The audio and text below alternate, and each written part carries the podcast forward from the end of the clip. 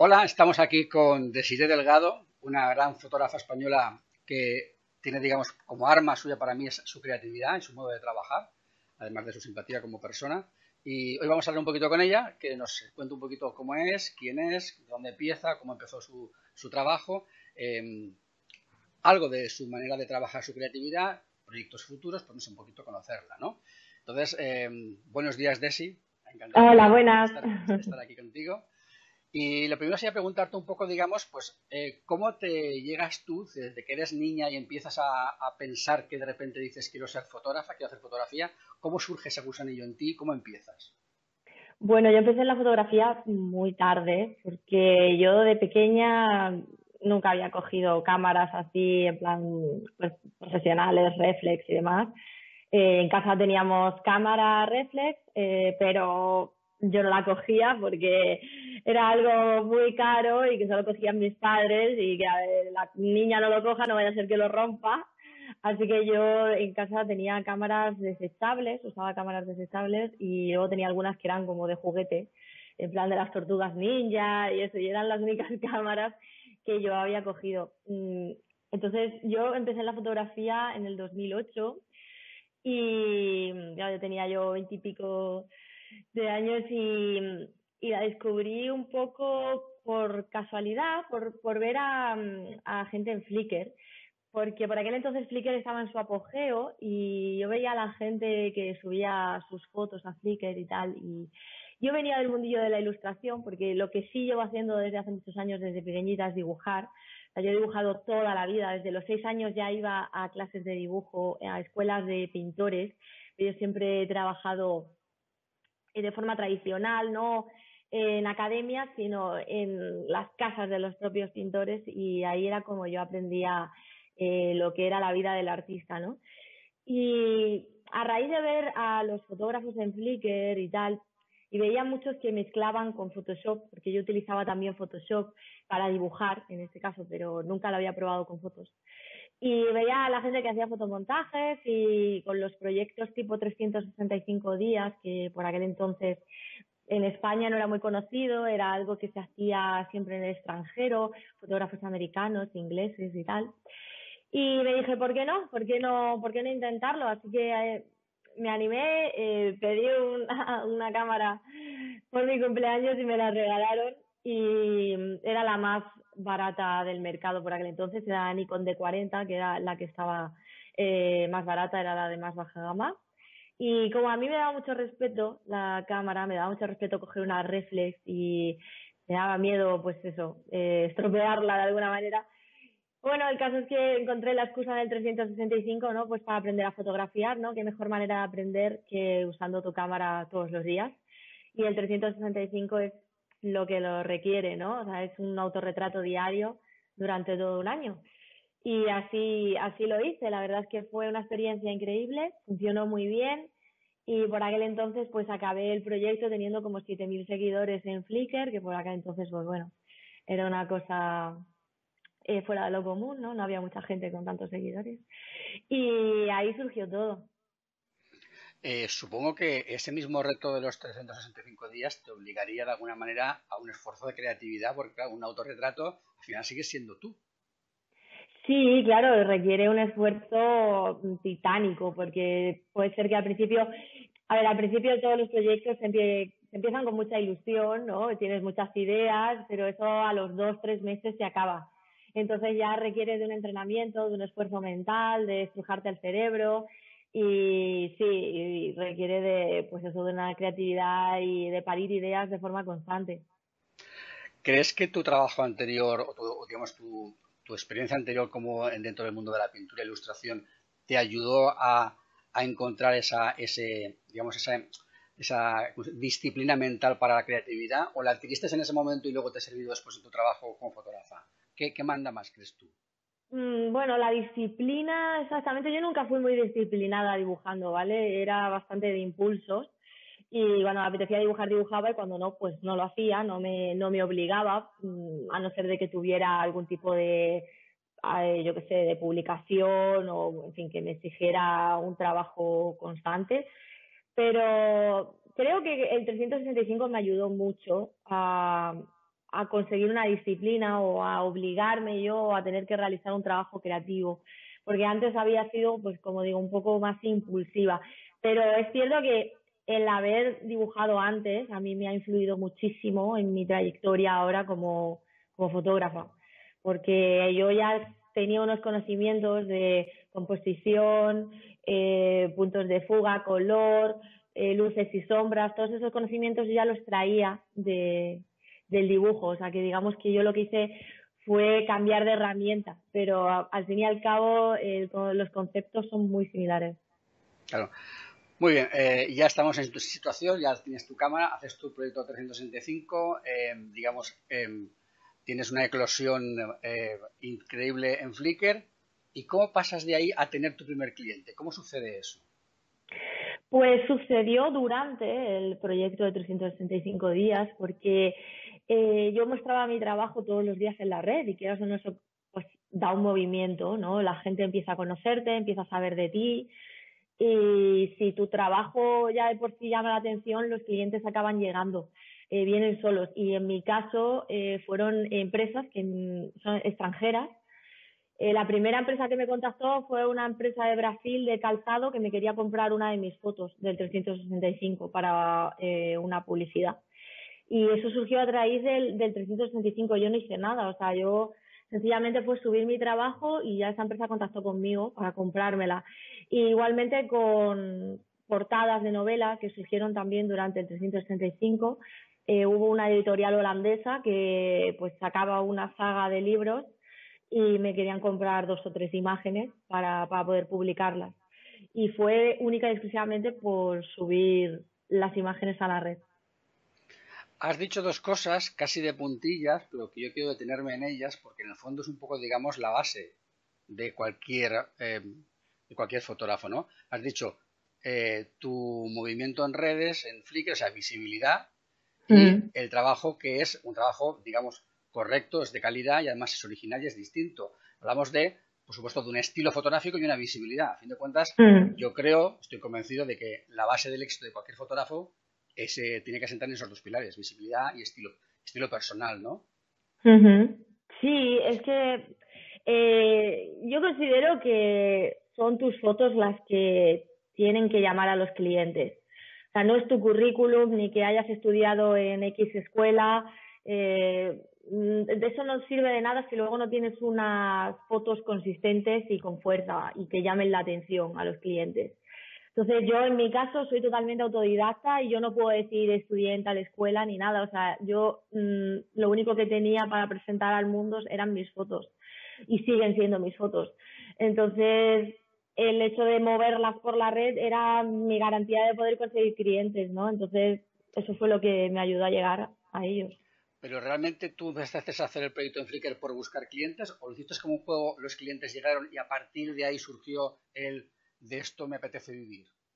Claro, a ver, yo nunca, yo nunca busqué dedicarme a la fotografía. Es más, yo cuando empecé el proyecto yo trabajaba en una tienda.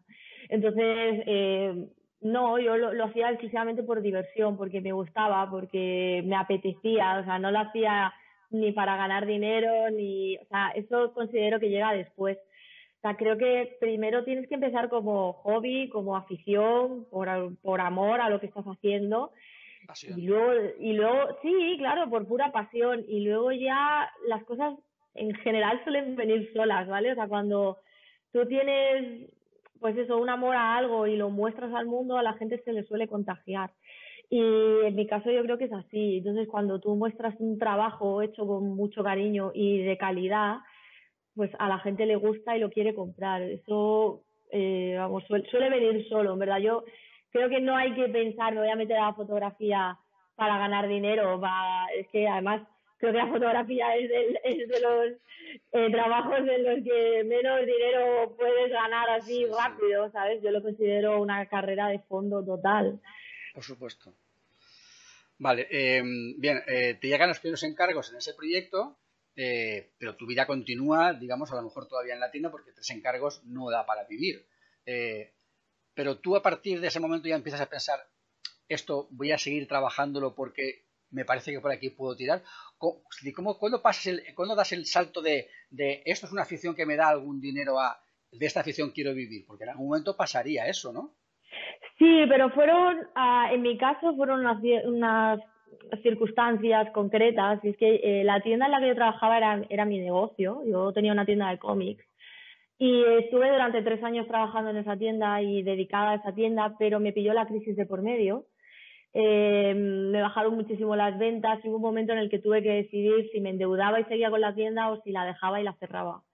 Entonces, eh, durante ese tiempo yo estaba con las fotos en ese momento y hubo mucha gente que me dijo, oye, Desi, esto se te da muy bien, quizá puedas encontrar un camino por ahí. Yo ya había empezado a hacer sesiones de fotos a gente, gente que estaba muy contenta, que las enseñaba, que me pedían más fotos. Y yo decía, bueno, pues eh, como tengo que decidir un poco el camino, ¿no? Decidí no endeudarme, cerrar la tienda y comenzar carrera por otro lado. Yo también por aquel entonces entré en Cazadores de Luz, que era un foro de fotógrafos nacionales, em, de los mejores fotógrafos, no era como una especie de, yo lo llamaba los masones de la fotografía porque era una cosa muy exclusiva, era un foro de 100 miembros en el que solo podías entrar si alguien salía, si se quedaba una plaza libre y te tenían que votar entre todos para entrar y bueno. Lo, conozco, lo conozco. Pues eh, yo entré ahí, entonces me surgieron muchos contactos, ¿no? Y me animaron a irme a Barcelona, a hacer fotos con ellos.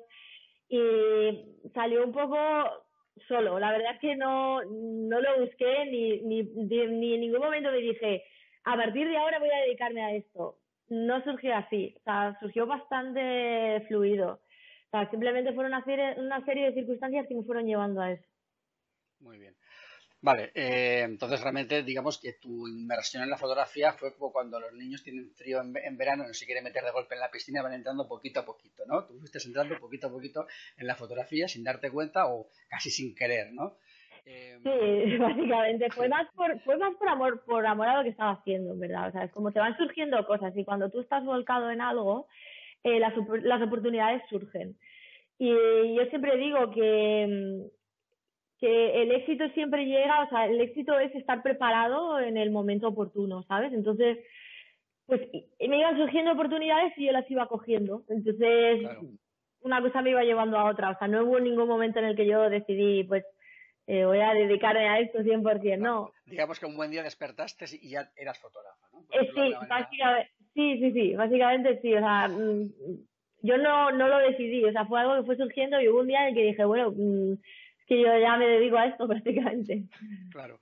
Bien, eh, hay dos temas que me gustaría tratar un poquito, eh, ahora que ya, sabemos, digamos, cómo has, cómo has aterrizado en la fotografía, que ha sido más que un aterrizaje, ha sido una especie de inversión eh, paulatina. Sí. Y es, por una parte, el tema, digamos, de, de tu, tu, trabajo cara, digamos, a clientes y tu trabajo cara personal, es decir, tu propio trabajo creativo que te apetece hacer porque tú quieres, y luego de trabajo a clientes, eh, pues imagino que tú también eh, intentarás buscar una creatividad, ¿cómo te, ¿cómo te inspiras para seguir evolucionando? Porque cualquier artista eh, normalmente no tiene un estilo y lo mantiene para toda la vida, sino que va evolucionando, va trabajando. Entonces, me gustaría saber cómo, digamos, cómo investigas tú para mm, evolucionar tu estilo, o, cómo sucede, o cómo te va sucediendo. Y también me gustaría que luego hablásemos de, digamos, la parte empresarial. has tenido un negocio propio, lo has tenido que cerrar supongo que con dolor en su momento porque la crisis no te permitía tenerlo abierto. Eh, ¿Tú crees que los aprendizajes de ese negocio te han ayudado también en este de ahora eh, en la gestión propia del negocio? me gustaría que comentáramos todo, de todo esto un poquito en el orden que tú quieras. Si no, no tengo ningún interés en empezar por una parte. Eh, bueno, a ver, de lo último que has dicho, obviamente todo es una experiencia y yo considero que todo lo que he hecho en mi vida me lleva a lo que soy ahora. Entonces, eh, en la tienda estuve tres años y aprendí muchísimo. O sea, yo no tenía ni idea de cómo llevar un negocio, yo no había hecho empresariales ni nada de eso, yo estudié magisterio de inglés, o sea, para que te hagas la idea. Yo me saqué mi carrera, pero yo no tenía experiencia en eso y me, y mm, me metí de lleno y aprendí muchísimo. Aprendí muchísimo de cómo gestionar un local, unos materiales, eh, de cómo llevar eh, la vida del autónomo, eh, toda esa serie de cosas yo ya las tenía, o sea, yo ya las aprendía y entonces todo fue una experiencia. Además, gracias a la tienda, yo conocí muchos escritores, conozco mucho el mundo editorial, Y yo después em, he trabajado con, con escritores que conocí en ese momento y he trabajado para hacer sus portadas de novelas.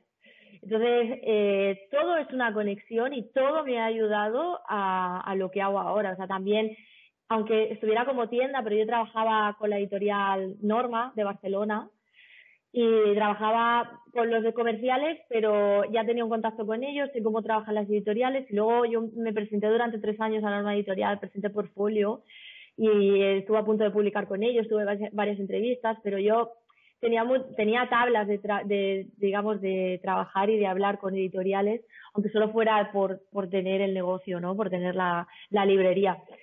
Entonces, eh, todo eso era experiencia, o sea, yo pude hablar con ilustradores, yo conocí, pues, yo qué sé, conocí a, a Corominas, que es el, el portadista de, Juego de Tronos, de las novelas de Juego de Tronos, lo conocí gracias a tener la tienda. Cris Ortega, otra ilustradora española muy conocida.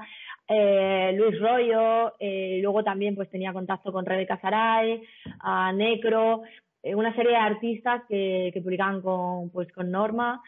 Y digamos que a mí todo eso me ayudó luego a conocer el mundo editorial que, que luego pues eh, pude utilizar cuando cuando empecé a hacer portadas de, de novela. Entonces, al final todo, todo sirve para algo y todo está conectado. El mundo está conectado siempre. Al final es, es mm, no es un camino de ida solamente, es un, un camino que se ramifica. ¿no? Eh, vale, y ahora respecto del tema, por ejemplo, de tu trabajo, porque imagino que tú tendrás, digamos, eh, un trabajo mejor más creativo, tema de portadas, tema de creatividad, y a lo mejor otro trabajo para clientes, digamos, eh, menos empresas, más, más particulares, supongo, no lo sé, ¿no? ¿Cómo, ¿Cómo, de alguna manera trabajas la creatividad y tu inspiración para diferentes, los diferentes trabajos? ¿O es todo lo mismo? A ver, eh, depende mucho de cuando tú trabajas eh, lo que quieres hacer o cuando trabajas una idea, cuando la idea te la imponen.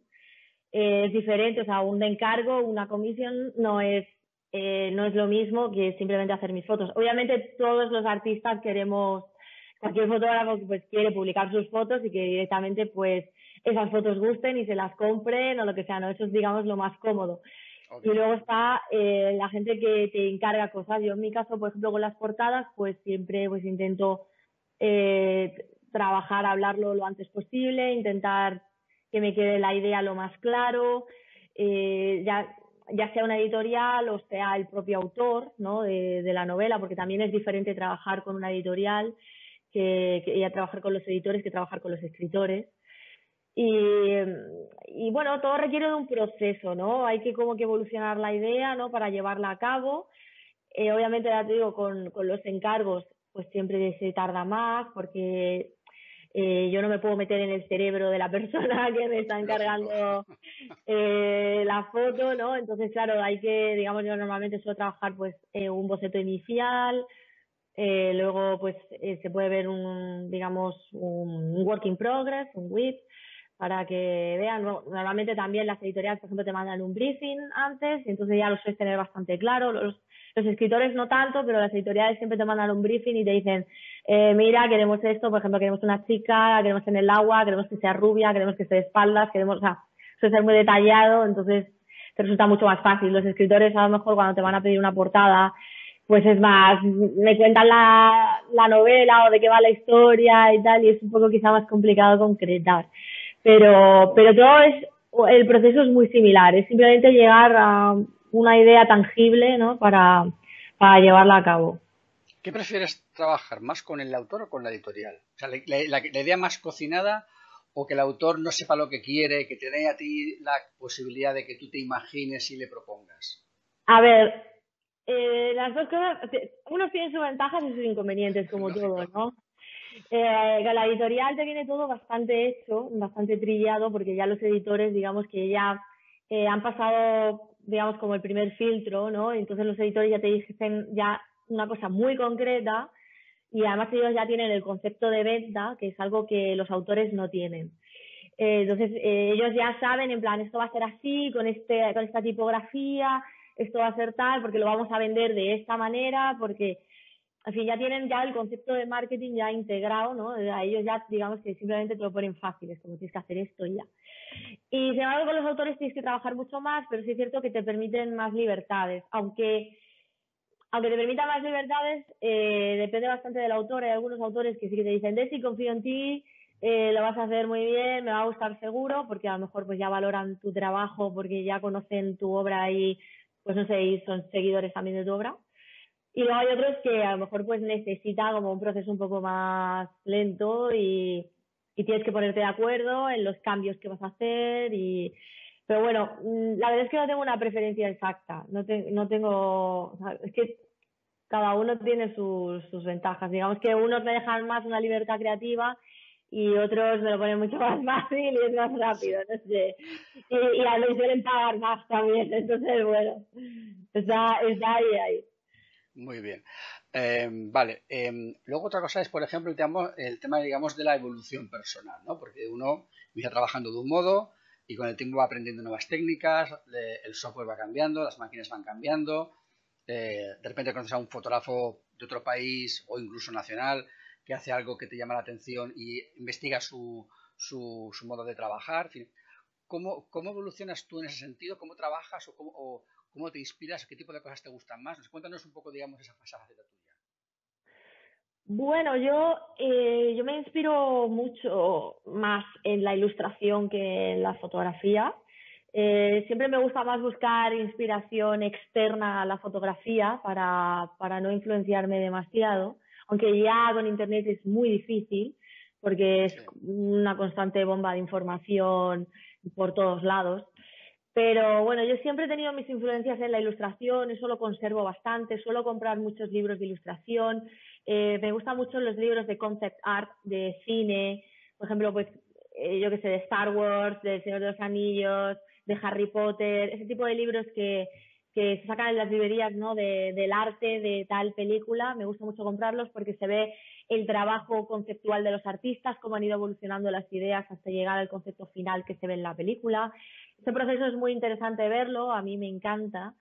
Y la inspiración me llega mucho de, de ahí, ¿no? De, de la ilustración, también de, del cine y las series, eh, muchísimo, yo veo mucho cine, me gustan mucho las, series también. Y la fotografía, pues ya, ya te digo que me llega también. Suelo tener más o menos en cuenta más o menos lo que se hace, o sea, suelo estar al día, sobre todo a través de Instagram, es lo que más, es lo que más veo. Pero, pero bueno, eh, digamos que, esa, eso es, son las influencias y creo que uno mismo va evolucionando también acorde a, a lo que se va haciendo, lo que se va viendo. Eh, Pinterest me ayuda muchísimo, es, es, una herramienta muy útil para encontrar inspiración de muchos sitios y de ninguno en concreto. Creo que es importante tener eh, muchos puntos de inspiración y no inspirarte solo en una persona, o sea, creo que eso es muy perjudicial eh, de tener a lo mejor solo una persona concreta a la que seguir, a la que seguir. Y, mm, y básicamente es eso, ¿no? Aún así yo sigo, sigo gente muy concreta, o sea, a mí me gusta, yo, he dicho muchas veces, yo soy súper fan de Rosie Hardy, de la fotógrafa inglesa, o sea, me encanta. Además la he conocido en persona, igual que Joel Robinson, también fotógrafo canadiense, y lo conocí en persona también, Brooks Hayden, y luego otros artistas, eh, fotógrafos. A mí, yo suelo seguir también mucha gente que, hace fotomontaje, que mezcla fantasía y realidad y, ese tipo de cosas. Pero la inspiración viene de todos lados. Sí, es que has dicho, en toda esta expresión que has dado, has dicho algo que a mí me ha parecido muy interesante, ¿no? Y es el que eh, el ser una fotógrafa que se inspira fuera de la fotografía, ¿no? Yo desde hace ya mucho tiempo eh, llegué a la conclusión de que la fotografía tiene demasiada endogamia de, de gente que se copia a sí misma y copia a alguien que ya ha copiado a otro, con lo cual al final digamos que faltan ideas, ¿no? Hay como demasiado mucho de lo mismo. Yo eh, lo comentaba hace poquito tiempo con otro compañero, decía, seguramente coges 50 fotografías buenas de 50 fotógrafos diferentes españoles, las pones en un mural y no sabes de cuál es cada foto. Eso claro. ¿no? Porque son demasiado parecidas entre sí, ¿no? Es decir, hay mm. pocos fotógrafos que puedan decir que tienen un estilo realmente reconocible, ¿no? Y yo creo que viene mm. un poco por parte de lo que comentas, ¿no? De, de inspirarse demasiado dentro de la fotografía y no buscar inspiración externa, ¿no? El no, el no renovar las ideas. ¿no? Hmm. La ilustración es más libre a la hora de crear que la fotografía. Bueno, eh, la ilustración, digamos que, bueno, para empezar, el dibujo lleva más tiempo, obviamente, porque de fotografía, pues, ¿sabes? El siglo XX y para de contar. Entonces, eh, digamos que hay muchísima más historia en, lo que viene siendo el dibujo, la pintura, eh, tienes muchísimas más referencias, mucho más antiguas, puedes ver diferentes líneas, ¿no? Diferentes estilos. Y digamos que hay mucho más contenido ahí del que puedes sacar que de la fotografía, ¿no? Que es mucho menos tiempo. O sea, la fotografía tienes un siglo y ya está, pero es que ¿cuánto tienes de, de dibujo y de pintura? O sea, tienes siglos y siglos y siglos de historia de la que puedes sacar información y que te puede servir de inspiración. Por eso yo considero que, que el mundo de la ilustración también es más libre porque um, no te tienes que ceñir, o sea, la fotografía siempre nos hemos ceñido pues a la realidad, ¿no? Porque básicamente la fotografía es captar lo que ves a tu alrededor. Pero en la ilustración puedo inventar lo que sea, puedo crear planetas, puedo inventar criaturas, puedo crear historias de otros mundos y eso hasta que no, digamos, hasta que no ha entrado el Photoshop en el mundo de la fotografía era algo que no se podía hacer. Y eso ha abierto muchas puertas. Entonces creo que mm, ligarlo a, a, la ilustración y tener la inspiración de ahí puede ser muy beneficioso. Vale. Vamos a cambiar un poquito de tercio radicalmente. Eh, esto no ya no tiene que ver con tu trabajo, sino tiene que ver un poco, digamos, con tus manías. ¿Tú eres maniática de tu equipo? Es decir, ¿tu equipo para ti es algo como, como muy tuyo? O podrías cambiar por completo de equipo y te daría igual. Tú creas igual con un equipo o con otro. Porque yo sé que hay fotógrafos que eh, tienen, digamos, una especie de, obsesión con su marca, con su equipo y tal, y están enamorados de la lente tal y no se la quiten. Y hay otra gente a lo mejor pues que les da un poco más igual y se adaptan. ¿Cómo eres tú a nivel de... ¿Qué relación tienes tú con tu equipo? Eh, bueno, yo soy bastante adaptativa, también te digo. O sea, yo he trabajado con muchas eh, cosas en plan Q3 porque eh, yo no he aparecido con un equipo estupendo y maravilloso de primeras, o sea, yo me he tenido que ir adaptando y, y no, me, no me importa cambiar de equipo si es necesario. Muchas veces he dicho, yo ahora trabajo con Nikon, pero muchas veces he dicho que no me importaría cambiar, por ejemplo, a las nuevas Sony si veo la oportunidad y si pudiera, pues no, no me importaría, ¿no? No, no, no me importa cambiar de material porque al fin y al cabo la cámara es una herramienta, ¿no? O sea, hay ciertas cosas con, los que me, con las que me gusta trabajar, obviamente, porque me siento cómoda, pero no tengo problema en cambiar si es necesario. O sea, me mantengo en Nikon simplemente porque mi equipo ya es Nikon y porque todo lo que tengo ya es compatible con Nikon, pero mm, no me importaría cambiar si, si veo la oportunidad o si lo veo necesario. Claro. Eh, bueno, em, hablando, digamos, de, de tu trabajo como fotografía, como fotógrafa, eh, ¿tienes proyectos futuros? ¿Cómo te imaginas tú dentro de 5, 6, 7, 10 años? Eh, ¿tienes, una, ¿Tienes algún objetivo que persigues o te dejas llevar? Y el mundo dirá. Eh, no tengo, la verdad es que no tengo ningún objetivo salvo poder seguir viviendo de la fotografía y poder seguir eh, pagando mis facturas y viviendo bien. O sea, no, no, no tengo ninguna pretensión, eh, no sé, en plan, pasar a la historia de la fotografía. Eh, no tengo, no tengo para nada ningún tipo de. Bien, eh, vale. Yo creo que más o menos las cosas que te quería comentar, más o menos eh, las más o menos que todas ya comentadas. Lo único a lo mejor que te comentaría es, eh, digamos, por la parte que sería el tema, digamos, de Manejo web, redes sociales, que suele ser un problema también para muchos fotógrafos que no saben, no se aclaran, no tienen tiempo y dudan mucho. Eh, ¿Cómo lo haces tú? O sea, la web te la gestionas tú, pagas a una empresa que te lo lleva, una profesional. Eh, no sé, eh, le das mucha importancia, poca. ¿Cómo, ¿Cómo, manejas tú tu visibilidad? Porque sé que estás muy activa en Facebook y en, y en Instagram, porque te veo, estás siempre ahí con tus momentos y tal. Pero aparte de eso, tú cuidas y mimas tu, tu visibilidad online a, través del tema web y tal? ¿O también, también es algo que te dejas llevar y que tampoco le das importancia? ¿Cómo lo haces?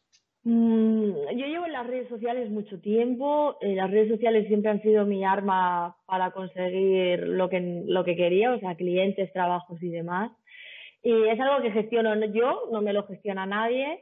Eh, mi página web, lo que es mi portfolio online, lo llevo a través de una plataforma de pago, pero lo gestiono yo todo y y todo lo hago yo igualmente en las redes, o sea, Instagram, Facebook, YouTube, Twitter, todo lo llevo yo.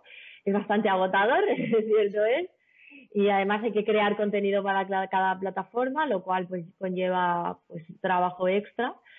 Eh, me encantaría tener un, secretario que me llevara todas esas cosas, pero no, lo hago todo yo y intento también eh, lo llevo de forma natural. Mm, no hago como. Bueno, que, mm, que lo que te decía, que yo las redes las llevo de forma bastante natural. Eh, siempre tengo un poco una idea concreta de cómo es mi marca personal y cuáles son mis valores y a dónde los quiero llevar. O sea, hay ciertas cosas.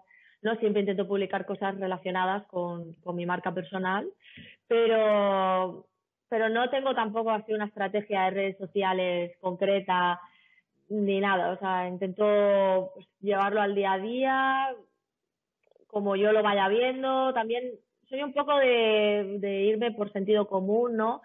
Eh, analizo las cosas e intento decidir los caminos dependiendo de cómo voy evolucionando en una red, otra red. Pero al fin y al cabo las redes sociales eh, los lleva la gente, ¿vale? Uno no se puede estancar en una red social porque tienes que ir donde va la gente. Entonces, eh, hay redes sociales que ya directamente no funcionan, o sea, como es el caso de, por ejemplo, Flickr. O sea, seguir manteniéndote en Flickr cuando ya nadie está en Flickr es quizá un poco absurdo, ¿no? O sea, tu trabajo, pues es difícil que se vea en Flickr ahora.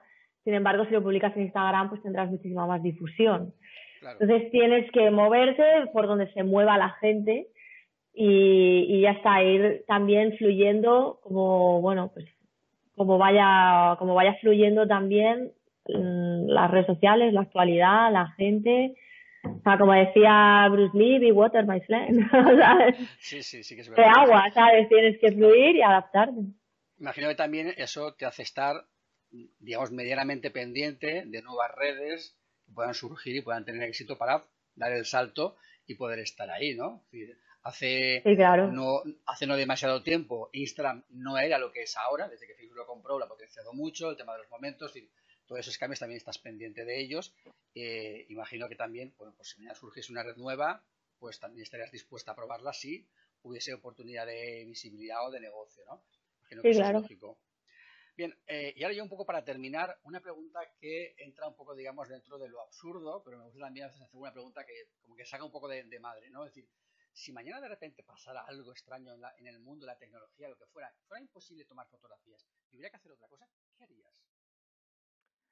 Mm, probablemente seguiría dibujando. Eh, creo que es algo que no. O sea, la fotografía para mí, o sea, no es que sea. O sea, creo que ha sido una serie de circunstancias, la tengo ahí, pero no es toda mi vida. Entonces, simplemente sí, la fotografía, digamos que es otra forma de expresarme, pero probablemente encontraría otra forma de expresión o, o vamos, no, no tendría problema en dedicarme a otra cosa porque yo me considero una persona muy adaptativa. O sea, he hecho muchas cosas distintas y, creo que puedo desarrollar perfectamente habilidades y, sin problemas en cualquiera de ellas, ¿no? Ya digo, o sea, yo hice magisterio y pues yo qué sé, si de repente fuera todo mal, pues quién dice que no puedo yo sacarme una oposición y, y ser maestra, porque a mí siempre me ha gustado mucho enseñar, ¿no? Pues es como otra faceta, ¿no? O podría seguir en el mundo de la ilustración, dedicarme a ello, no sé, creo que creo que adaptarse es la clave, ¿no? Y, y como, como dicen, ¿no? Eh, no sobrevive, no sobrevive el más fuerte, sino el que el mejor se adapta. Y creo que, creo que la clave es eso. Muy bien. Eh, y yo quisiera ahora para terminar que tú, de tu modo propio, eh, les lanzaras algún mensaje, alguna recomendación a los que vean la entrevista. Eh, ¿Qué les puedes decir si se encuentran agobiados, que no ven que el negocio no les chuta o lo que sea, están eh, preocupados porque no acaban de conseguir clientes. ¿Qué consejo en 10 segundos les podrías decir a esas personas que aman la fotografía, tienen pasión, pero no acaban de encontrar eh, esa, esa inmersión que tú lograste de modo casi natural? ¿Qué les dirías? Pues, a ver, en el caso de que estén agobiados con todo eso, yo siempre eh, digo una cosa y es que em, si A más B te da C y de resultado no quieres C, es porque A más B falla. O sea, alguno de los dos factores. O sea, si quieres buscar un resultado diferente, es porque tienes que cambiar alguno de los factores. Así que eh, si el resultado que estás consiguiendo no es el adecuado o el que tú estás buscando es porque tienes que cambiar algo. El error es permanecer haciendo lo mismo y esperar un resultado diferente. Entonces creo que lo que hay que hacer es cambiar. O sea, busca otras formas, otros caminos de llegar a donde quieres y no hay que temer al cambio. Creo que eso es esencial. Eh, no temer al cambio, a los cambios, a probar cosas nuevas, a investigar, a, pues eso, eh, a cambiar algo de lo que estés haciendo, porque está claro que se puede conseguir, o sea, los resultados están ahí, si hay gente que puede hacerlo, tú también. Yo es lo que siempre me digo a mí misma, o sea, si fulanito puede hacerlo, yo también. Entonces es cuestión de encontrar eh, los factores adecuados para conseguir el resultado y paciencia, que no todo se consigue de la noche a la mañana. Coincido contigo al 100%, o sea, estoy totalmente de acuerdo con lo que has dicho. Bien, pues eh, yo solo quería darte las gracias por eh, haber estado con nosotros estos, 15 o 20 minutos que ha durado la entrevista. Gracias por tu colaboración y tu predisposición. Nos vemos y nos seguimos en las redes sociales. Y nada, te deseo mucho éxito en tu trabajo porque seguro que lo tendrás porque eres una magnífica artista. Gracias, muchas gracias Vicente. Ya, yo encantada. Un placer.